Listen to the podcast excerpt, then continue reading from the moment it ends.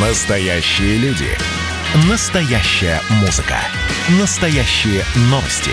Радио «Комсомольская правда». Радио про настоящее. 97,2 FM. эм. Россия и Беларусь. Время и лица. Здрасте, здесь Бунин, и сегодня я, листая страницы белорусской истории, отправляюсь почти на столетие назад, в первые февральские дни 19 года, а точнее во 2 февраля, когда в Минске начал работу первый всебелорусский съезд Советов рабочих, солдатских и красноармейских депутатов. Это были буквально первые дни новой Беларуси. Накануне, в последний январский день, в ЦИК РСФСР признает независимость СССР Белоруссии. За месяц до этого по радио транслируют манифест Временного рабоче-крестьянского советского правительства, с которого, собственно, и начинается провозглашение Советской Белоруссии – в то тревожное время белорусские политические и общественные силы занимали разную точку зрения на вопрос о создании белорусской государственности.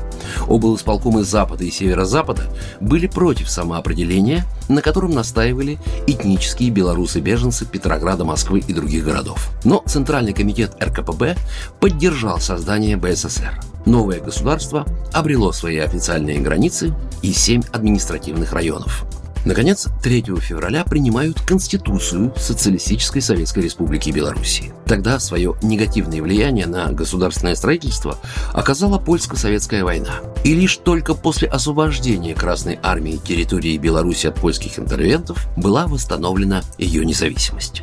Через три года Беларусь станет одной из четырех республик, заключивших в 1922 году договор о создании СССР. Таким образом, становление белорусской национальной государственности на советской основе происходило в исключительно сложной экономической и военно-политической обстановке, обусловленной гражданской войной и военной интервенцией стран Антанты против Советской России. Преодолевая многочисленные трудности, в конечном итоге было обеспечено реальное решение вопроса о самоопределении белорусов в форме создания белорусского советского государства. Важным этапом для дальнейшего успешного развития белорусской государственности был период ее существования в составе Советского Союза.